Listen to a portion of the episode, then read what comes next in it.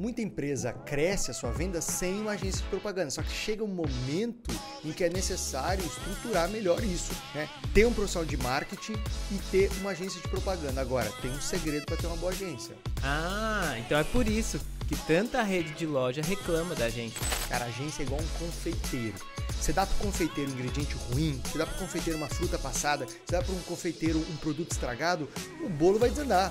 A sobremesa não vai sair bem. A mesma coisa com uma campanha. E o segredo para não ter que tirar do caixa o dinheiro para pagar a agência é a gente buscar esse dinheiro em outro lugar. Eu vou te dizer onde.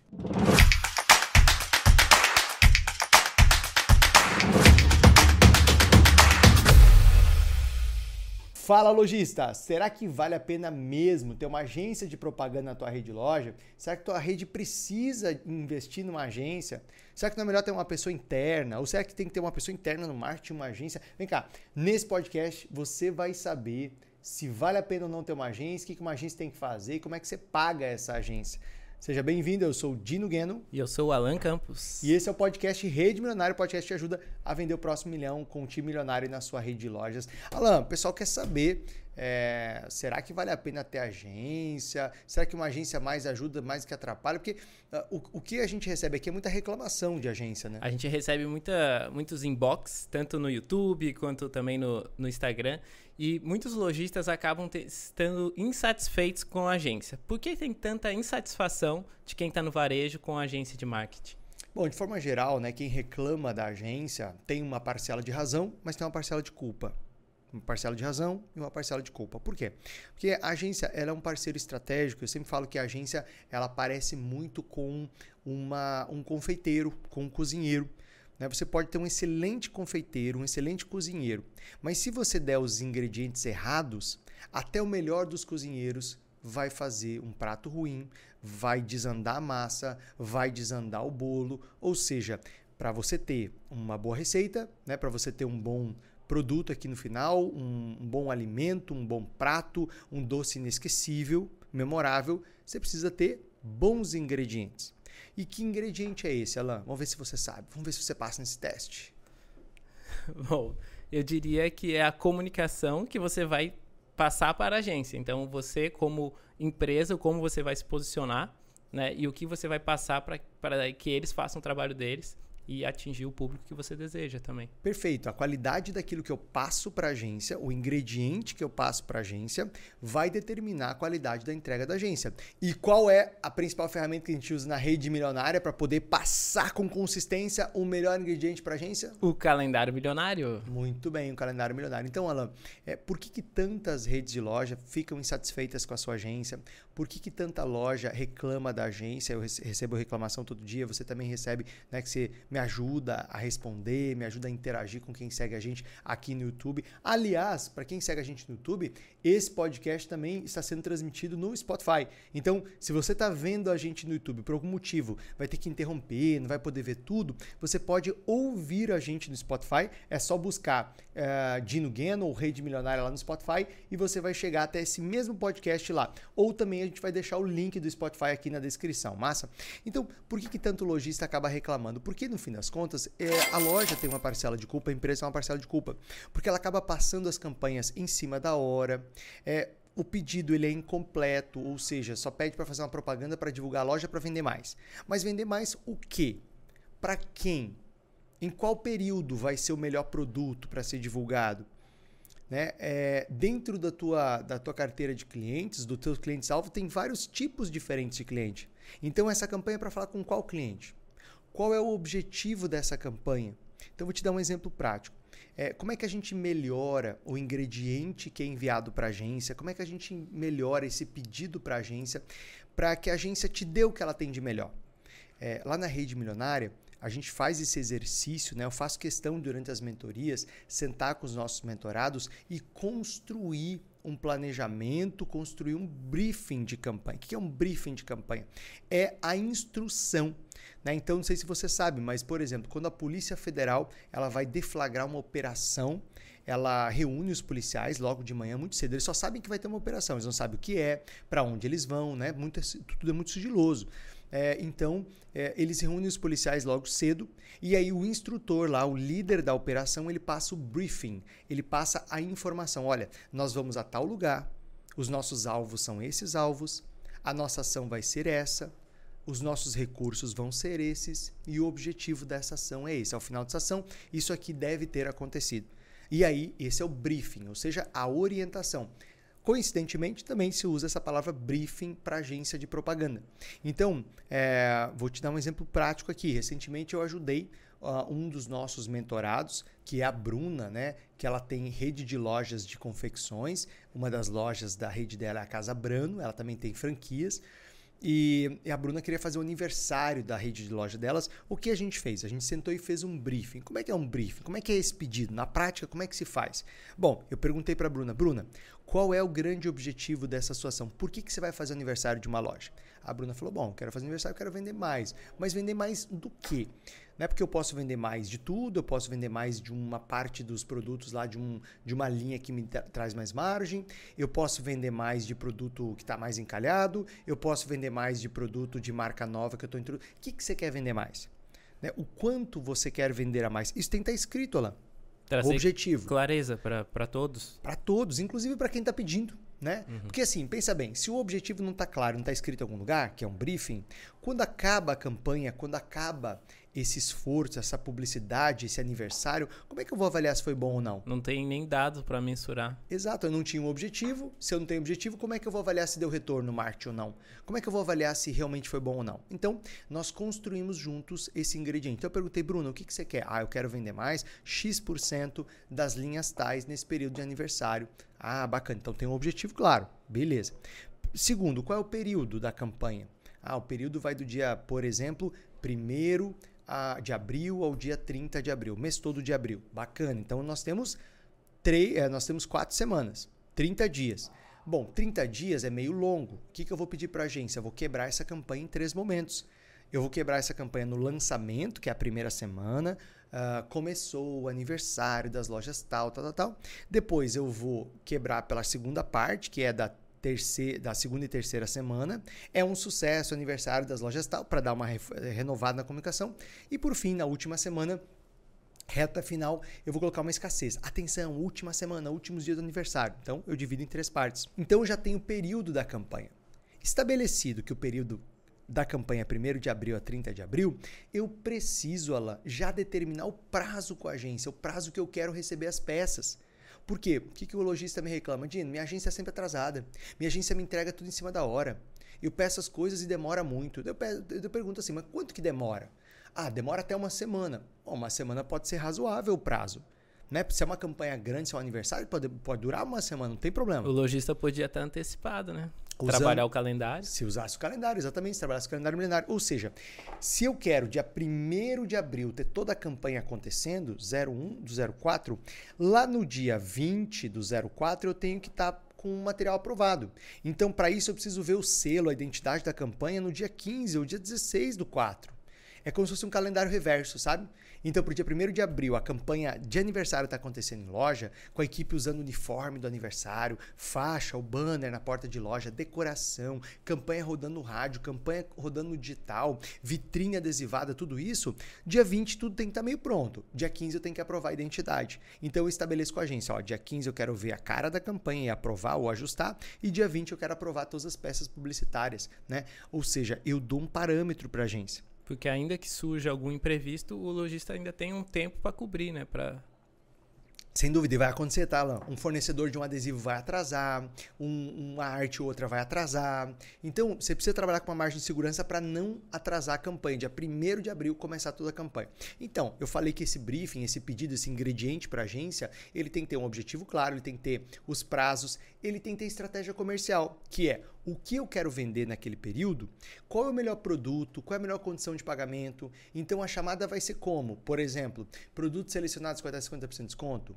Vai ser é, produto com a menor parcela, né? compre produtos a partir de R$19,90 por mês. Né? É, ou vai ser uma condição de pagamento especial, compre agora e comece a pagar só daqui a, a três meses.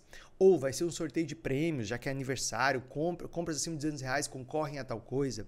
Ou vai ser um compre e ganhe, compre um acima de 200 reais e ganhe um brinde. Então tem que ter ali uma chamada comercial forte e agressiva. Outra coisa que tem que ter, a lista dos, dos, do, do, das peças, para não ficar pedindo cada coisa de uma vez. Então, vai ter uma camiseta, vai ter um, um adesivo de vitrine, vai ter VT para TV, vai ter VT para digital, vai ter artes para digital, vai ter uh, uma comunicação no ponto de venda, um cartaz especial, vai ter panfleto, é, vai ter trabalho com digital influencer, ou seja, eu listo as coisas que eu preciso, que a minha campanha precisa. Bom, isso aqui junto com algumas referências. Né? Como é que você faz a tua agência trabalhar melhor? Você junta umas referências. O que é uma referência? Bom, eu tenho um supermercado, né? Eu sou sócio de um supermercado. Quando eu for criar as campanhas lá do meu supermercado junto com a minha agência, o que, que eu faço? Eu procuro lá na internet. Exemplo, aniversário de supermercado. Também procuro aniversário de loja tudo aquilo que me agrada, as imagens que me agradam, eu vou salvando e vou botando no briefing. Por quê? Porque eu vou dar uma referência. Exemplo, eu não quero que o aniversário seja escuro, seja é, cinza escuro, eu não quero que tenha um tom é, que não seja festivo, eu quero festivo, eu quero festa, mas não necessariamente quero balão. Então eu, eu vou pegando referências e eu vou dando para agência para dizer, olha, o que eu acho que é bonito e que é bacana é mais ou menos parecido com isso. E aí com esse ingrediente na mão, olha que ingrediente rico. A pessoa da agência lá, o profissional da agência, ele vai ter muito mais ingrediente para te dar o melhor, para te entregar com muita assertividade, para te dar a campanha perfeita, porque você deu para ele prazo, você deu referência, você deu clareza do que você quer. Você disse para quando você quer. Ou seja, você alinhou as expectativas. Então, respondendo a sua pergunta, né, deu uma volta enorme para responder a sua pergunta que eh, grande parte dessa insatisfação com as agências é que a própria loja, ou rede de loja, não tem um processo para fazer o pedido, não sabe o que quer, não tem uma programação, não usa o calendário milionário, que é o que a gente tem como uma das principais ferramentas na rede milionária, e com isso está sempre atrasado. Então, pensa comigo, Alain, o que te impede hoje de já pedir para a agência as campanhas de aniversário da loja, Natal, Black Friday, Paz, por exemplo. Nós estamos aqui em março gravando esse papo, né? Eu já posso pedir namorados, já posso pedir Natal, já posso pedir paz. Ué, a identidade pode ser criada a cara da campanha. Talvez eu não tenha a oferta, talvez eu não tenha a, a, o produto que eu vou usar lá na propaganda. Mas a chamada, a cara da propaganda, eu já posso produzir agora. Por que não? Já pedi. Né? Quando eu estava à frente de uma operação com 250 lojas no centro-norte do Brasil, que eu comentei várias vezes, baseado em Cuiabá, que era Estilar, no começo do ano eu já aprovava os selos. Sabe o selinho, a carinha da campanha? Bota o selo aí de um aniversário. Vou até colocar do nosso supermercado lá. Coloca o selo aí do aniversário Agora coloca o selo de uma outra campanha. Por exemplo, campanha de, uh, de aniversário da cidade. Isso é o que eu chamo de selo, tá? Essa identidade. E aí, a partir disso, desdobra todas as demais. Outro ponto, Alan, que faz com que os, os comerciantes, os lojistas estejam insatisfeitos com as suas agências, está é, no fato de que eles escolhem agências é, que, onde eles não são a prioridade. Né? Então, é, eu preciso, ao escolher agência, escolher uma agência que, um, entenda do meu segmento, e não me use de teste. Porque o que acontece? Às vezes você pega uma empresa nova, uma agência nova, né, um pessoal mais novo, ele quer usar o cliente de teste, ele quer usar o cliente de cobaia. Ele não entende daquele segmento. Fazer supermercado é diferente de fazer confecção. Fazer confecção é diferente de fazer ótica. Fazer ótica é diferente de pet shop. Então, cada segmento desse vai ter sua particularidade. Não quer dizer que uma agência não possa atender um supermercado, uma ótica, um pet shop e uma loja de confecção. Com excelência até pode, mas ela precisa ter experiência nesses segmentos. E o lojista não pode deixar a agência fazer ele de cobaia. Então, a pergunta é, né? Você tem experiência, verificar como é que é essa experiência. E aí, às vezes, você está com a agência ruim mesmo. E aí tem que trocar, igual funcionário. Né? Você encontra pessoas ótimas, maravilhosas, você encontra pessoas ruins. E aí você tem que saber fazer as trocas, né? E você acha que todo lojista ele precisa de uma agência, necessariamente? Essa é uma boa pergunta. É, quais são as alternativas que você tem? Né? Você pode montar uma estrutura interna a depender do tamanho da empresa, a depender do faturamento, você pode ter uma estrutura interna ou você pode contratar, é, sim, uma agência. É, todo mundo precisa? Bom, vamos lá. Eu penso que toda rede de lojas que quer ter um faturamento milionário, eu penso que toda rede de lojas que quer faturar o próximo milhão é, com resultado, que quer crescer, vai precisar do apoio estratégico de uma estrutura de comunicação. Ela pode ser interna ou ela pode ser externa. É, e aqui ela é, é, importante saber o que, que uma agência tem que fazer. Né? É, a agência ela operacionaliza, ela cuida da parte operacional do seu plano de marketing. Então, quando a gente faz um calendário milionário, e a gente já vai mostrar um aqui para deixar mais claro o exemplo, quando a gente faz um calendário milionário, a gente organiza ali as estratégias. Cada ação que vai acontecer em cada dia da semana, em cada semana, em cada mês do ano, para faturar o próximo milhão com resultado, com dobro de margem. É isso que a gente busca. Então, essa é a ideia, essa é a estratégia.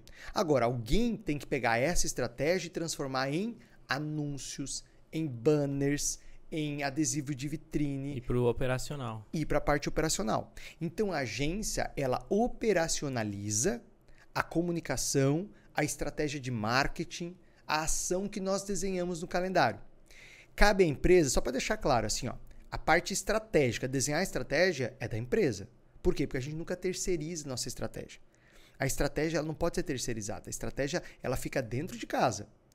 E a... quem melhor vai saber decidir sobre estratégia sempre vai ser o lojista, né? Claro, porque é ele que está olhando para onde ele quer que a empresa vá. É ele que tem a visão de futuro. É ele que tem o desejo, o objetivo de crescimento na mente dele e também no plano de marketing dele. Né? Então, tanto que quando um lojista entra na rede milionária, a primeira coisa que ele faz é incubadora, onde a gente estabelece os objetivos de crescimento da empresa, qual é o posicionamento, ou seja, como ele quer que essa empresa seja lembrada, é, qual é o seu público-alvo, porque em cima dessas perguntas ele define a estratégia de crescimento junto com a gente e a gente faz o calendário milionário dele. A agência vai pegar e vai ver essa informação para ela construir uma estratégia de comunicação. Então veja, estratégia de marketing, estratégia de negócio é dentro de casa. A gente não terceiriza. A gente terceiriza o quê? A estratégia de comunicação ou a operacionalização da comunicação, que é o que a agência faz. Então, é, trazendo esse exemplo da Bruna, né? É, no caso da Bruna, é, o que, que ela fez com aquele briefing? Ela passou para a agência dela para criar as artes, para criar os anúncios, para criar os vídeos, para distribuir esses vídeos, ou seja, para impulsionar esses vídeos, tornando eles anúncios, né? tornando eles uh, anúncios digitais. E também, obviamente, para entregar na TV, entregar no rádio, garantir que tudo esteja veiculando. Então, ela, eu preciso ou não de uma agência? Bom, o que, que você precisa? Você precisa ter uma estrutura que pode ser uma agência ou pode ser um departamento interno que crie as artes. Então, assim, ó, um pilar é a parte das artes, é a parte da, uh, do visual, são os anúncios, os conteúdos, os cards, né? aquilo que a gente chama de conteúdo estático, que é aquele anúncio que não tem vídeo, que não tem movimento, as peças de ponto de venda, um adesivo de vitrine, um cartaz de preço, um outdoor que você faz, enfim, é, a parte toda visual. Eu preciso de uma pessoa, de um profissional que crie isso. Pode ser numa agência ou pode ser interno. Esse é um pilar, a parte da construção da estética dos, dos materiais. Outro pilar é a gestão de tráfego, os anúncios, ou seja, é eu pegar um desses conteúdos, um desses anúncios e transformar em anúncios que vão chegar até o cliente certo. Transformar em, em anúncios que vão ser exibidos para o meu público-alvo. E a partir disso, o público clicar e começar uma interação com a empresa, seja seguir no Instagram, seja chamar no WhatsApp, seja entrar no e-commerce ou vir para a loja. Né? Então, é, essa segunda parte é a parte do que a gente chamou de gestão de tráfego, que para quem também faz anúncios em TV, em rádio, tem essa parte do plano de mídia, né? que é comprar a mídia, comprar aquele espaço. Muito bem. Então, o segundo pilar é a parte de gestão de tráfego. O terceiro pilar é, que uma agência pode contribuir é a parte de produção de vídeo que ela é um pouquinho mais complexa, né? Você pode contratar uma produtora de vídeo ou você pode contratar agências que tenham essa solução, que aí tem a parte de captação, de edição, né, de finalização desse vídeo. E o vídeo é muito importante, a gente está na era do vídeo. Né? Qual é o sucesso do TikTok? Qual é o sucesso uh, do Instagram? É a possibilidade do vídeo. Claro, vídeos que até parecem amadores, vídeos que até parecem muito simples, uh, e muitos são muito simples, meio toscos. Eles geram conexão. Né? Geram conexão. Só que ao mesmo tempo, alguns que parecem muito simples não são. Né, são bem produzidos. Então, uma marca ela tem que tomar cuidado com a qualidade da sua produção. Né? Então, eu falei de um pilar artes, outro pilar gestão de tráfego e outro pilar é a parte de produção de vídeo. Né? Isso tudo uma agência pode fazer para você ou você pode trazer essa estrutura para dentro. A diferença lá é que vai custar, é, obviamente vai custar mais caro você montar essa estrutura interna. Só que tem um, um ganho, né? Que aí essa estrutura está trabalhando exclusivamente para você. Já uma agência está trabalhando para 10, 12 clientes. Então o seu pedido vai para o final da fila quando ele chega. Né? Aí você pede uma alteração, às vezes demora dois, três dias. Por quê? Porque enquanto você está olhando, o cara já está fazendo outra arte ali, outro vídeo. Então, quando chega o teu pedido de alteração, vai entrar numa fila. Então, se por um lado uma agência se torna uma solução um pouco mais em conta do que montar uma estrutura interna, por outro, a estrutura interna está 100% dedicada e a agência está sendo compartilhada.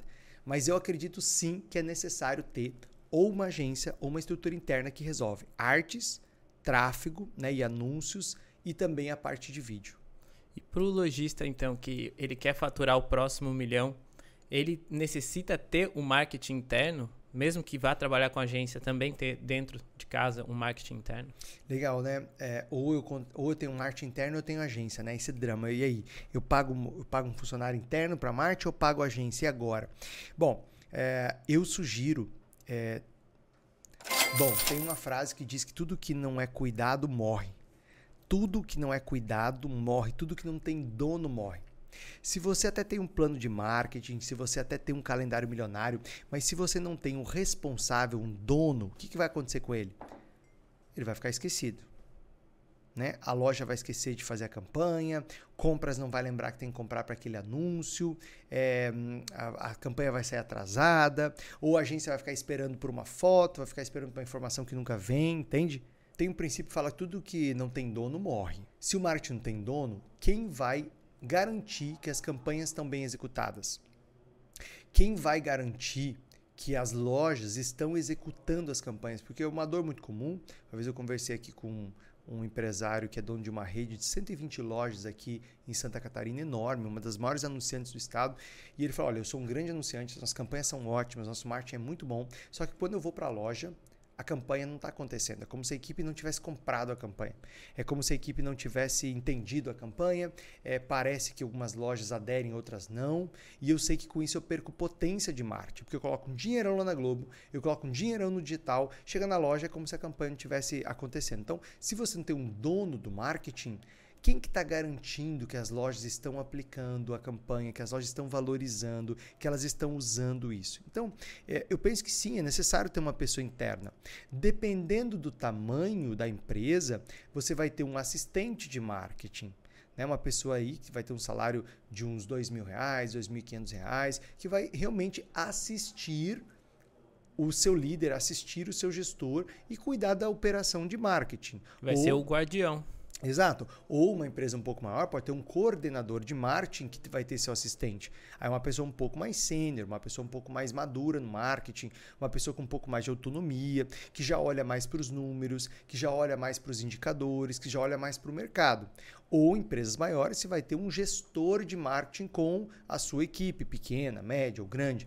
Né? Então, um gestor de marketing já é um perfil um pouco mais sênior, mais executivo, é uma pessoa que vai entender muito do mercado, que vai defender o planejamento da empresa, a, o, vai defender o posicionamento dessa marca, que vai cuidar para que a, a, empresa realmente esteja direcionada para o seu consumidor, porque é, o marketing é aquele que está ali para defender o lugar do cliente, a voz do cliente, a conexão com o cliente, a melhor entrega para o cliente e também a publicidade propaganda, porque a propaganda é um pedacinho do marketing. Né? O marketing vai cuidar de quê? Dos indicadores de crescimento da empresa, dos objetivos de crescimento, vai orientar o departamento de compras, vai orientar a agência, vai acompanhar a execução das campanhas em loja, vai pesquisar o mercado, entender o cliente, entender o concorrente, né? Aí isso aqui só consegue com, com um, um gestor um pouco mais maduro, né? Com um profissional um pouco mais maduro. o marketing. marketing interno, ele também acaba sendo responsável por vender a campanha primeiro para dentro, né? Para dentro da rede, trazer para o time, para que eles entendam, né? Essa comunicação, o quanto está sendo investido, o quanto espera de retorno. Perfeito, você tocou num ponto super importante que é a função do marketing dentro de casa. Eu chamo isso de endovenda. Né? O que é a endovenda? É você vender para dentro. É a habilidade que uma rede de lojas tem de, primeiro, antes de querer vender lá para o cliente, vender para sua equipe. Antes de lançar uma campanha lá na Globo, de lançar uma campanha no digital, de fechar uma parceria com um blogueiro, com uma blogueira, de sair espalhando ali nos conteúdos uma novidade, é vender isso para a equipe de vendas. Né? É falar disso com paixão, é falar disso com empolgação, é empolgar o time, é entusiasmar o time, né? de modo que o time compre a campanha. Porque se o time comprar a campanha, o time vende. Você sabe como é que eu virei um treinador, um palestrante, um mentor de vendas? Como? Vendendo campanha para o time. Ou seja, quando eu estava à frente da Citilar, é, do marketing da Citilar, é, uma das minhas funções era viajar o Brasil todo, né, os 10 estados lá da Citilar, uh, e visitar as principais cidades, visitar os concorrentes, visitar as nossas lojas, verificar como é que estavam as lojas, organização, layout, é, verificar se as campanhas estavam sendo bem aplicadas, verificar na concorrência que tipo de produto eles estavam promocionando, como é que estava o atendimento, como é que estava o visual das lojas, ou seja, estudar o nosso mercado e as nossas lojas, mas principalmente apresentar com muito entusiasmo, com muita paixão, com muita energia as principais campanhas para o nosso time de gestão e de vendas. Então eu ia lançar o Dia das Mães, eu fazia uma tour pelo Brasil para vender a campanha de mães, vender estratégia, vender o investimento. Aí ia lançar no Black Friday. Eu ia lá explicar a estratégia, mostrar a camiseta que eles iam usar, a faixa aqui na frente da loja, como é que ia ser o comercial. Né? Pra você ter uma ideia, quando a gente gravava com a Ivete Sangalo, ó, oh, bota uma foto minha aí gravando com a Ivete Sangalo e com a Totia Meirelles aí. Citila, gigante brasileira, cada vez maior e mais forte. São 900 lojas negociando com a indústria o melhor preço. Fica cada vez mais fácil para você comprar. E olha quem chegou para te dar mais uma forcinha. Chegue lá, fale com o vendedor e pode dizer que foi Ivete que mandou. Gigante. Todo o Brasil já sabe. Quem tem força, meu amigo, tem preço. É a Gigante chegando e trazendo o melhor preço do Brasil. Cite lá, Gigante Brasileira. É, quando a gente gravava com a Ivete, a Ivete gravava um comercial para os vendedores. Ela falando com os vendedores. Ah, é então é tinha um comercial para o cliente, tinha um comercial para o vendedor. O Zezé de Camargo e Luciano, mesma coisa, né? Coloca aí a nossa campanha com o Zezé de Camargo e Luciano. Tem um vídeo aí para mostrar. Se você acha que já viu o que é fazer um Black Friday, então espera para ver o que a Citylar vai fazer. Vai ser desconto. Desconto de verdade. Prepare-se, porque só quem tem tradição em vender barato pode surpreender você. Black Friday de verdade, só a Citylar vai fazer.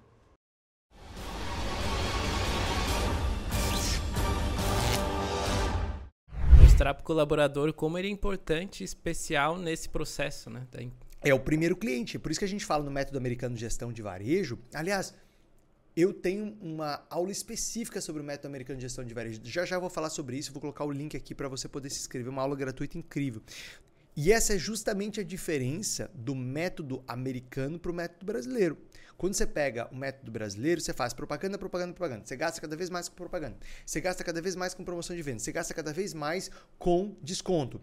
Isso, na prática, nem sempre se mostra efetivo para aumentar a venda, para melhorar a margem. Ao contrário, normalmente piora a margem. Isso, na prática, não significa aumento de vendas nem melhoria de resultado.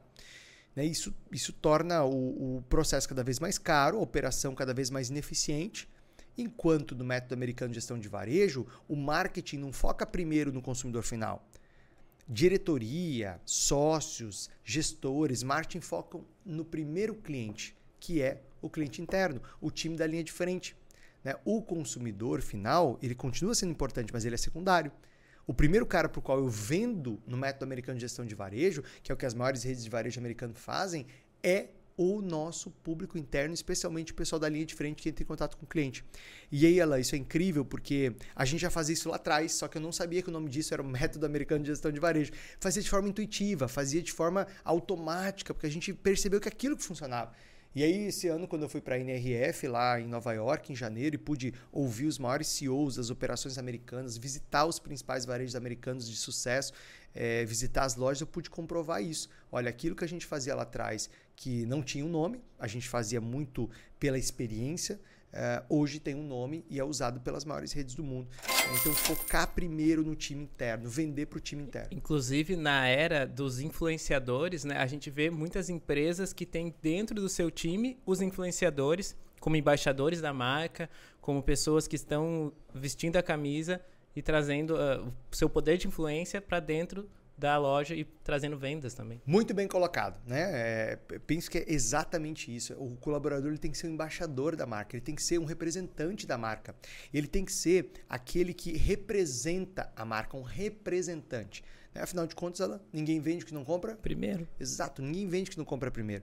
Então, um dos princípios das love marks, né, das marcas que as pessoas amam além da razão, quando você pega a Harley Davidson, a Coca, a Starbucks, a, a Apple, né, um dos princípios dessas love marks, né, segundo Kevin Roberts, que estudou essas marcas é, e escreveu Love Marks, o Futuro Além das Marcas, um livro traduzido em 18 línguas, é, é, que essas marcas primeiro são amadas pelas suas pessoas, depois pelos seus clientes. Então, para você ter uma love mark, para você ter uma marca amada pelos seus clientes, você tem que ter uma marca amada pelos seus colaboradores primeiro. Então, resumindo, é essencial ter uma pessoa de marketing. É, obviamente, se vai ser um assistente, se vai ser um, um coordenador, se vai ser um analista, se vai ser um gerente, vai depender da estrutura da rede de lojas e do seu faturamento. Né? Agora, Alain, é, um, um, talvez o empresário está ouvindo a gente e está falando, tá bom, como é que eu pago essa conta? Como é que essa conta fecha? Bom, eu sempre costumo convidar os nossos lojistas milionários lá na rede milionária, os nossos mentorados, a fazer a seguinte conta: quanto eu preciso vender a mais para ter uma pessoa de marketing me ajudando, desenvolvendo, cuidando das campanhas, promovendo as ações internas e externas que vão me fazer vender mais?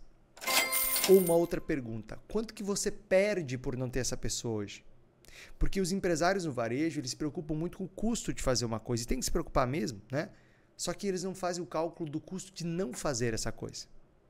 Então, ah, vai me custar 2.500 de salário, mais os impostos, vai dar 5 pau por mês, vezes 12, vai dar lá 60 mil por ano. Ter essa pessoa aqui, por exemplo.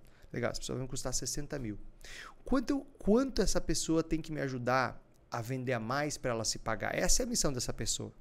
Olha lá, eu estou te contratando, você é um cara experiente em marketing, ah, o teu objetivo é nos primeiros três meses me ajudar a organizar o marketing, colocar o calendário milionário para rodar, é, melhorar a relação com a agência, melhorar a comunicação interna com os funcionários. Esse é o teu primeiro objetivo. Não vou nem te cobrar venda, não vou nem te cobrar sem muita pressão nos números. Primeiro é parte de organização.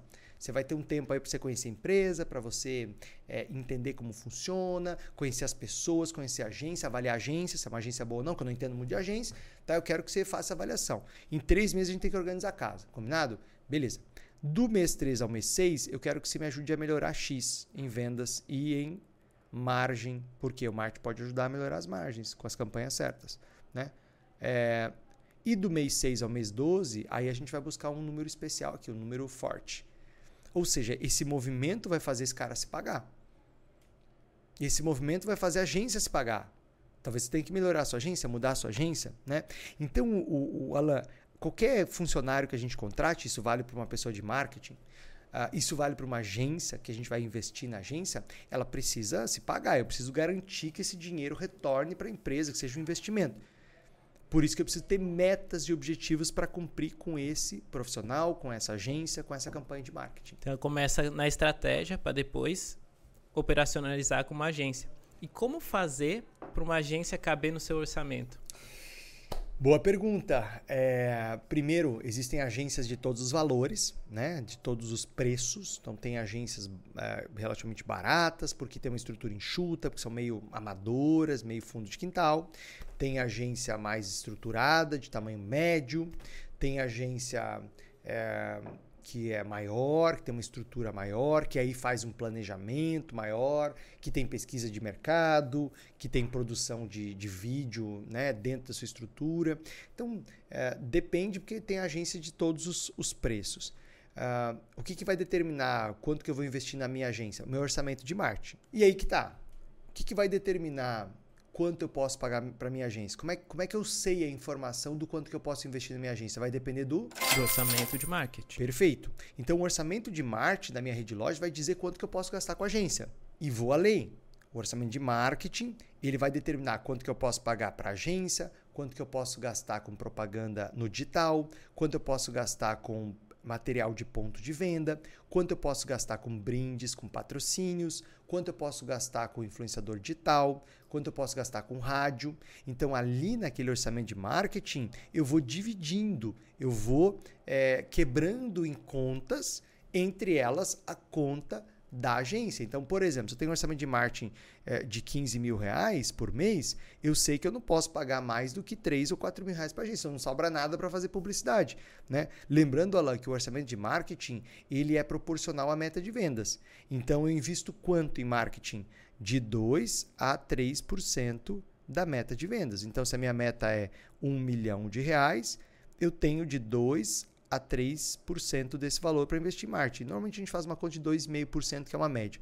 Né? Alguns segmentos dá para fazer 1,5%, alguns até 1%. Serviços vai até 5%. Então, o que, que determina o tamanho do, do, do investimento de marketing? Primeiro, é, o, o, a maturidade do negócio. Se é uma marca nova que ninguém conhece, eu preciso investir um pouquinho mais. Se é uma marca mais estabelecida, eu posso investir um pouquinho menos. Se é uma cidade muito grande, que tem muita concorrência, eu vou ter que investir um pouquinho mais. Se é uma cidade pequena, eu vou investir um pouquinho menos. Por exemplo, o nosso supermercado, que é uma cidade do interior de Mato Grosso, a gente investe 1% da meta de vendas. Porque lá eu não preciso investir mais do que isso. A venda, ela acontece e ela cresce mesmo com 1%. Agora, de onde eu tiro a verba de marketing? Eu falei aqui que é 2 a 3%, a média de 2,5% da meta de vendas. E fala aí para mim, Alan, de onde eu tiro o dinheiro do marketing? Quem paga essa conta? O cliente vai tirar do preço. Perfeito, exatamente. Porque muito lojista fala assim: ah, mas eu não posso investir isso aqui, eu não tenho dinheiro para investir. Não, primeiro que você não está investindo seu dinheiro. Né? Você está embutindo no preço do produto a verba de marketing. Porque qualquer coisa que a gente compra, ó, eu comprei essa camisa, a camisa aqui é da VR, beleza? Quando eu paguei essa camisa, quando eu comprei essa camisa, um percentual do preço que eu paguei é para pagar o marketing da VR, para pagar as vitrines, para pagar os modelos, as fotos, os catálogos, os eventos que a VR faz, os patrocínios que a VR faz. Tudo isso eu paguei quando eu comprei esse produto. Ah, mas eu não estou considerando isso, então tem que revisar a precificação. Né? O cálculo de precificação, o markup, né? nós falamos sobre isso num, num podcast anterior sobre margem. Aliás, o podcast maravilhoso, como você dobrar sua margem. Tá? Eu vou deixar aí o podcast sobre markup aqui na descrição, ou o pessoal vai colocar em algum canto aqui da tela esse podcast é, que é um podcast muito especial. E se você está ouvindo a gente no Spotify, é só você rolar um pouquinho aí, você vai ver esse podcast especial sobre como dobrar a sua margem. Então, nesse podcast especial sobre margem, como dobrar a margem, a gente falou do markup. O que é o markup? Marcar para cima. O cálculo do markup, é, eu, eu uso uma fórmula composta é, pelos meus custos fixos, os custos variáveis, né? o marketing é um custo variável, assim como comissão de, de vendedor, uh, mais o lucro que eu desejo. Então, isso se forma uma fórmula que eu aplico sobre o custo do produto para eu poder precificar. Ou seja, se eu não estou considerando o custo de marketing no meu markup, eu estou errando na marcação de preço, eu estou errando na composição de preço. Então, Alan, uh, o cliente que paga o marketing. Tem outra forma também de pagar o marketing, que é o fornecedor pagar o marketing.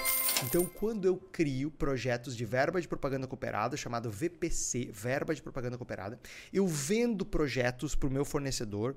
Exemplo, aniversário de loja. Então, eu vendo é, para o fornecedor assinar o meu aniversário.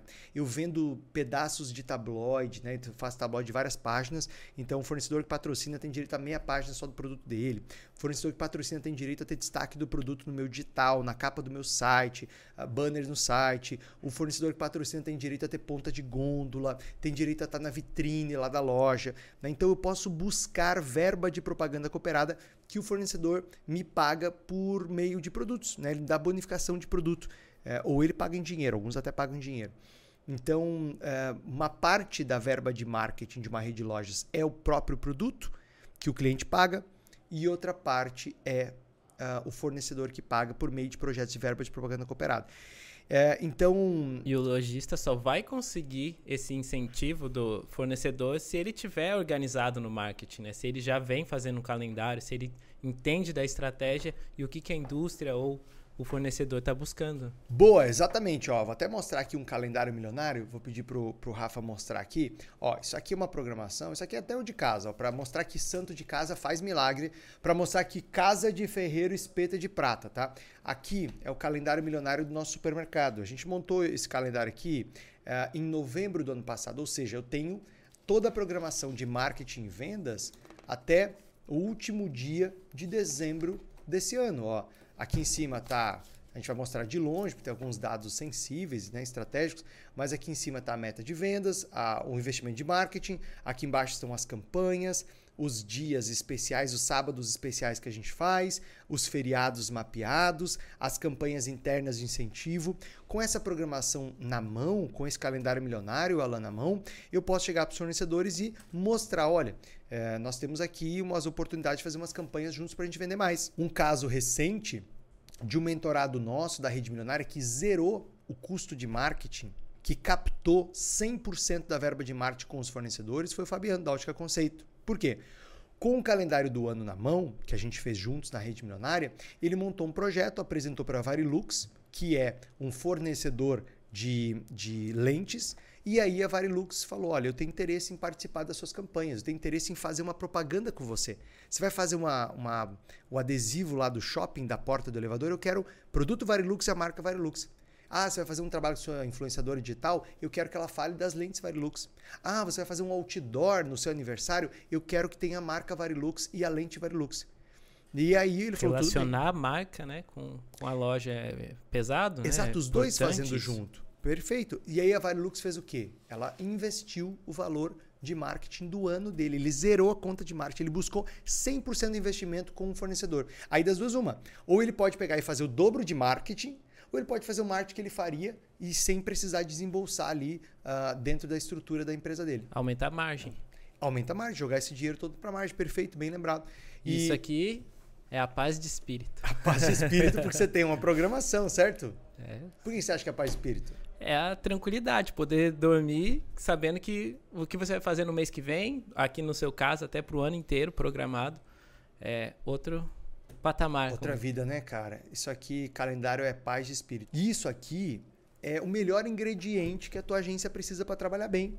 Né? A tua agência é, é igual ao teu funcionário. Se ele tiver bem orientado, se ele tiver é, bem, bem direcionado, estimulado, ele vai dar o melhor se ele não tiver uma direção, se ele não estiver bem preparado, se ele não estiver bem orientado, ele vai dar aquilo que ele acha que está bom, e aí você não vai ficar feliz, e ele não vai ficar estimulado, e aí vai ser ruim para todo mundo. Né? Então pensa que isso aqui é ingrediente que uma agência precisa para trabalhar bem. Então, resumindo, o valor que eu pago para a agência vem do orçamento de marketing. O orçamento de marketing vem da do composição preço. de preço, né? que é o cliente que paga ou o fornecedor que paga. Como encontrar uma boa agência?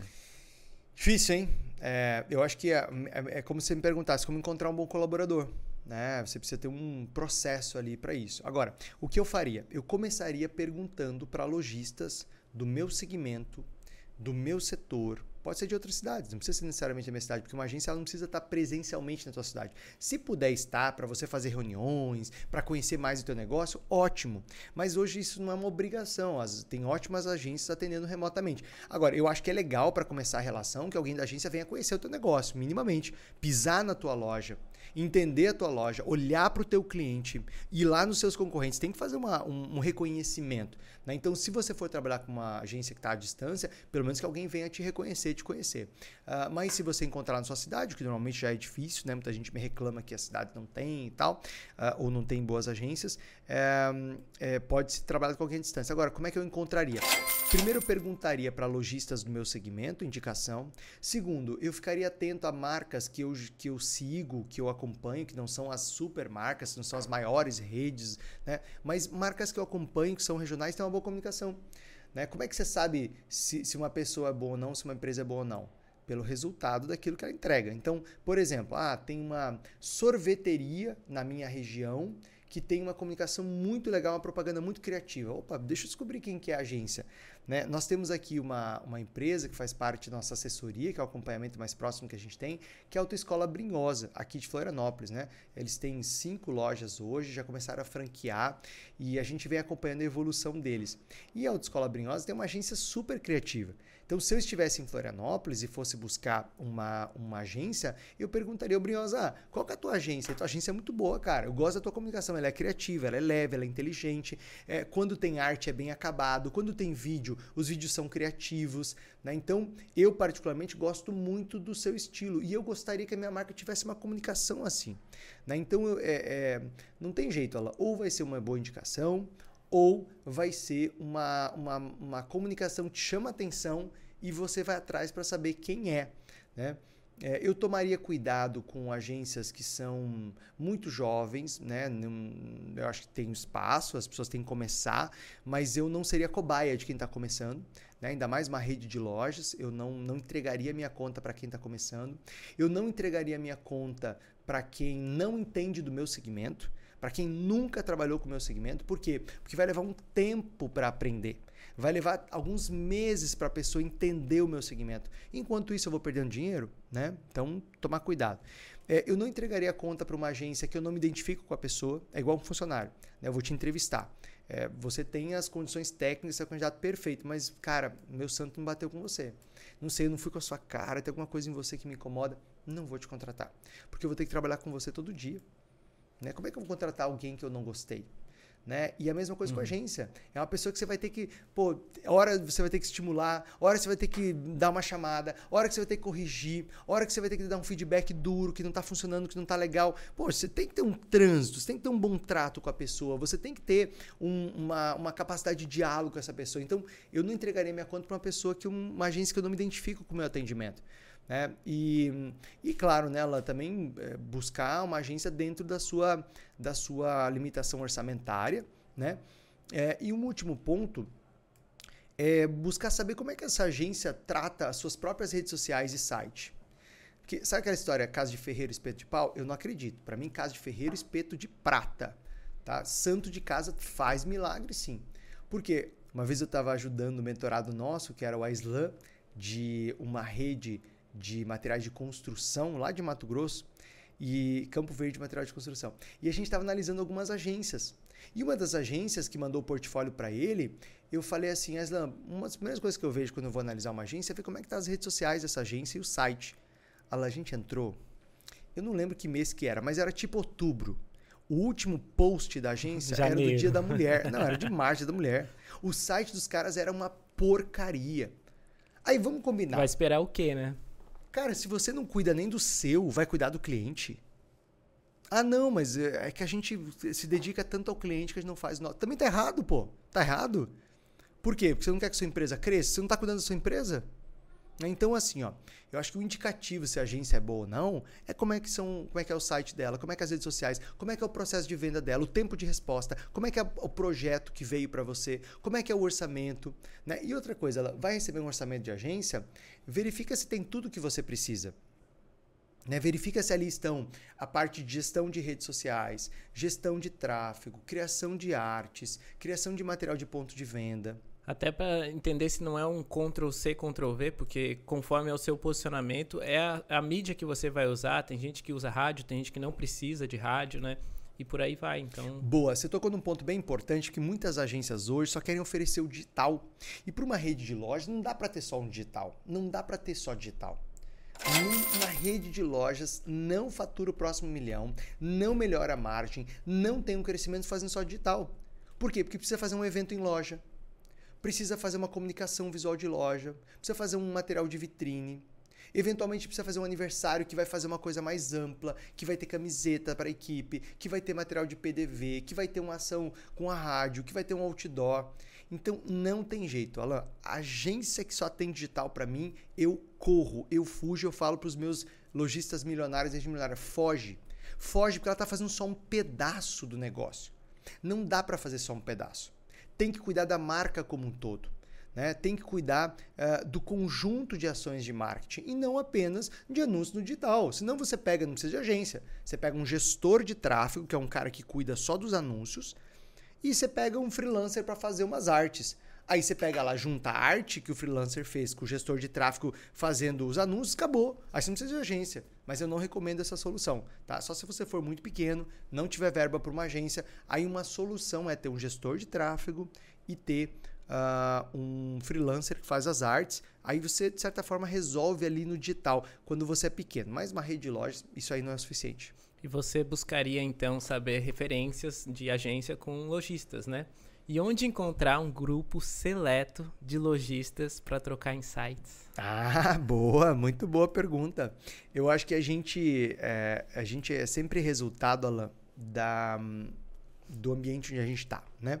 Nós somos frutos do nosso ambiente. Você já ouviu aquela frase que fala que a gente é resultado das cinco pessoas que a gente mais convive? Já ouvi. É, e isso é um fato. Isso é um sentido. fato. Né? Se você está num grupo é, onde tem gente forte, que está crescendo, está prosperando, gente que está é, avançando, empresário que tem sucesso, é, que está crescendo, que está implementando as ações, que está inovando, você é puxado por esse grupo. Senão você, você você nem combina com ele, você pula fora. Né? Se você não vai nessa onda, você... agora, o inverso é verdadeiro, né?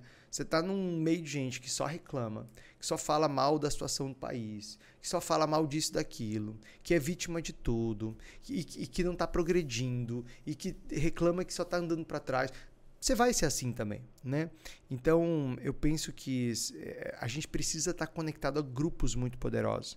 É, inclusive para receber boas indicações, né? para receber indicação de agência, para receber indicação de profissional de marketing, para receber indicação de um fornecedor, de um software, de um CRM, para receber indicação de, um, de uma solução de automação de WhatsApp. Né? Um, um, lugar onde isso acontece muito é na rede milionária.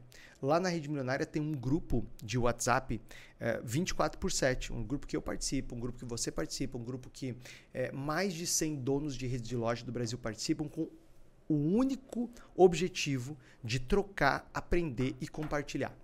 Né? Então lá rolam insights, lá eu ajudo a corrigir Uh, campanhas de marketing, eu ajudo a revisar campanhas de marketing.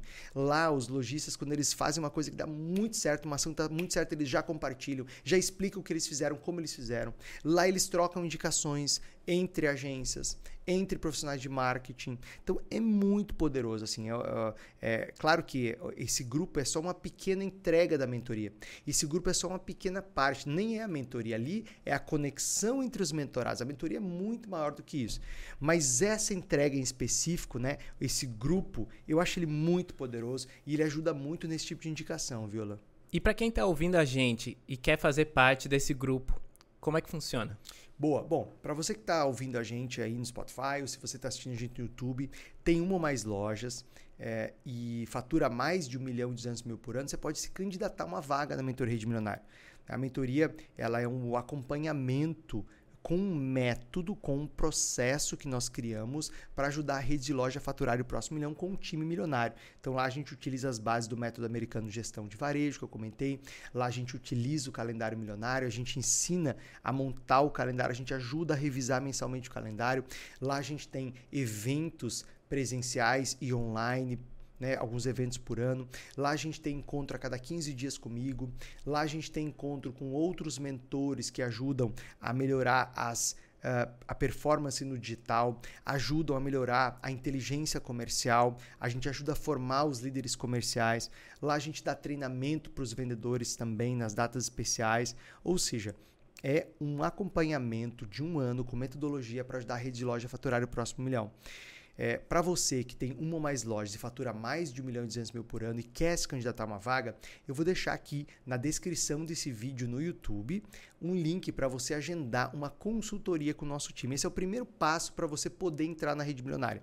E se você está me ouvindo no Spotify, você vai me mandar um salve lá no Instagram, vai dizer, Dino, eu quero saber mais sobre a sessão estratégica, eu quero conhecer mais sobre a sessão estratégica, eu quero agendar uma consultoria. Você falou no podcast, eu quero minha consultoria gratuita e sem compromisso. E eu vou te mandar o link para você agendar. Basicamente, essa consultoria ela consiste numa reunião individual do nosso time de especialistas com você. Né? Não é em grupo, é uma conversa só com você. Nessa conversa, a gente vai entender quais são os desafios que você está enfrentando, quais são os erros que você está cometendo, estão te impedindo de faturar o próximo milhão, de crescer, ou de aumentar a sua margem, de ter um time milionário, e quais são as ações que você precisa implementar para faturar o próximo milhão com margem. Quais são as ações? Ou seja, você vai sair com um plano de ação.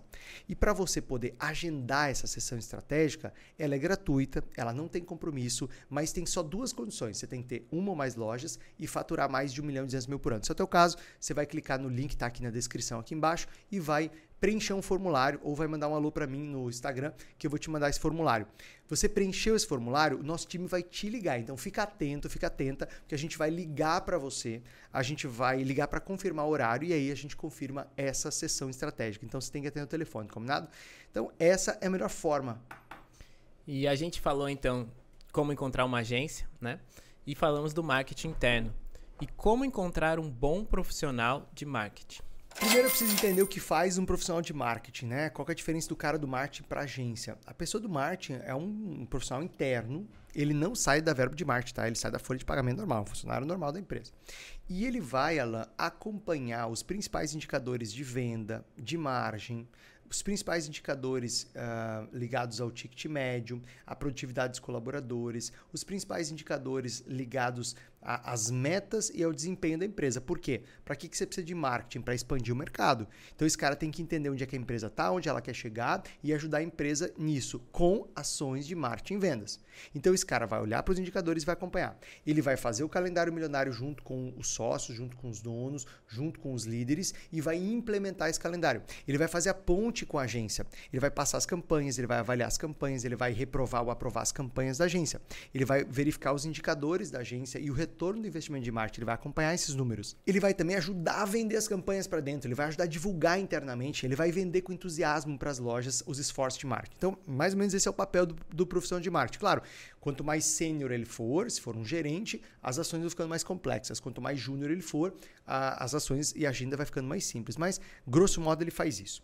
Onde eu encontro ele? Bom, primeiro que uh, esse é um perfil de profissional muito mais ligado à parte de administração, de economia é, ou até de marketing, né? Tem algumas uh, faculdades de marketing, então você pode buscar em uma pessoa ou de administração, ou de economia, ou de marketing. Qual é a sua formação? Administração. Administração, né? Por exemplo, você tem um perfil do cara de marketing, né? Você tem um perfil do profissional de marketing eu poderia ir lá te contratar como profissional de administração para trabalhar comigo no marketing, porque você tem essa pegada de marketing, você gosta disso e tal.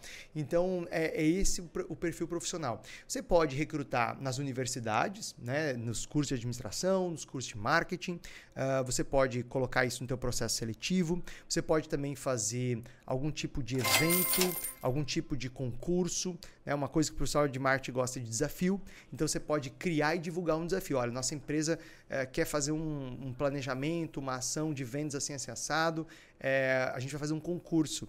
E o, o, vencedor desse concurso vai ganhar um prêmio X em dinheiro e acabou. Você nem fala que vai ter uma vaga, né? E deixa rodar esse concurso. E aí, dentro desse concurso, você vai reconhecer algumas pessoas interessantes que você pode vir a fazer um convite, né? Ou também você pode recrutar numa empresa que é destaque em marketing. Então, por exemplo, se eu precisasse hoje de um profissional de marketing fera, eu iria entender aqui na minha região que empresa que tem um bom marketing bem estruturado, eu iria atrás de saber quem é esse cara. Né? Talvez, claro que esse cara é mais caro, né? essa pessoa que está empregada, essa pessoa que, que já tem um certo destaque, ela vai ser mais cara. Mas é igual um time de futebol quando ele quer melhorar a sua performance, ele vai comprar talentos. Né? Então você traz essa pessoa para compor o seu time. E aí um canal bom seria o LinkedIn. Também, também, o LinkedIn é um ótimo lugar. O LinkedIn é um excelente canal. Uh, e aí também aquelas distribuidores de vaga, como InfoJobs, é interessante. Fazer anúncio no Instagram, levando o candidato para uma seleção para o desafio também é interessante. Né? Quando ele clica, ele é levado para um formulário para esse desafio. Enfim, uh, é, é, o desafio do processo seletivo como outro funcionário da empresa. E uma última dica de ouro para ter o máximo aproveitamento da agência. Bom, para você ter o máximo aproveitamento da agência numa rede de lojas, a, minha sugestão é que você entenda ela como uma peça, como um parceiro estratégico. E você traga eles para a estratégia. E você trabalhe com eles como uma extensão do seu negócio, ou seja, responsabilize, mas parabenize. Quando você bate uma meta, quando você é, atinge um, um, objetivo e uma campanha dá certo, faça uma comemoração, manda um café da tarde, manda um champanhe lá, paga uma rodada de chopp para a galera. Quer dizer, faz eles vibrarem com o teu sucesso faz eles comprarem o teu sucesso. é, faz eles é, estarem extremamente comprometidos com a vitória do teu negócio. Cria campanha de incentivo. Fala assim, pessoal, olha só, a gente tá indo, a venda está indo bem. Mas eu vou lançar aqui uma meta eh, forte aqui, para não falar outra palavra, para minha equipe de vendas. Se vocês da agência me ajudarem com essa meta forte, eu vou dar um extra de X para vocês. Ou eu vou pagar um churrascão, ou eu vou pagar uma festa. Sabe? Faz uma campanha de incentivo, usa, motiva a tua agência, porque lá tem talentos, tem pessoas que são ótimas, tem pessoas que são é, espetaculares, mas elas estão adormecidas. Né? E daí naquela fila que você vai estar tá lá atrás, você pode já pular para frente. Bingo, esse é meu cara, exatamente, porque a agência, no final das contas, ela está tendo várias pessoas, várias empresas. Ela vai atender bem quem? Quem se relacionar mais com ela e quem cobrar mais ela. Quem é bem quisto. Quem é bem quisto e quem cobra mais também. Porque quanto mais eu cobro, mais a agência dá. Então, ela é uma forma de furar fila também ser prioridade. Muito bem, gostou? Foi legal Gostei, hoje, foi, foi, bom, aprendi foi bom? bastante. Ah, massa, eu também aprendi aqui. Lojista, se você tem uma ou mais lojas fatura mais de um milhão de mil por ano, fica o convite para você fazer uma sessão estratégica gratuita, sem compromisso com o nosso time. Agenda horário no link que está aqui embaixo. Você vai preencher o formulário, nosso time vai ligar e vai agendar o horário. E ó, não esquece de me seguir no Instagram. Eu sou arroba Dino Gueno e também arroba Mentoria Rede Milionária. Ah, detalhe, compartilhe esse podcast com a tua agência, compartilhe esse podcast com amigos e amigas que sofrem com essa relação com a agência, que não estão felizes com a sua agência ou que estão querendo contratar uma agência, tá bom? Compartilha, compartilha, faz chegar o mais longe possível. Muito obrigado, obrigado, Alan. Obrigado, Dino. E a gente se vê no próximo podcast Rede Milionária. Até lá.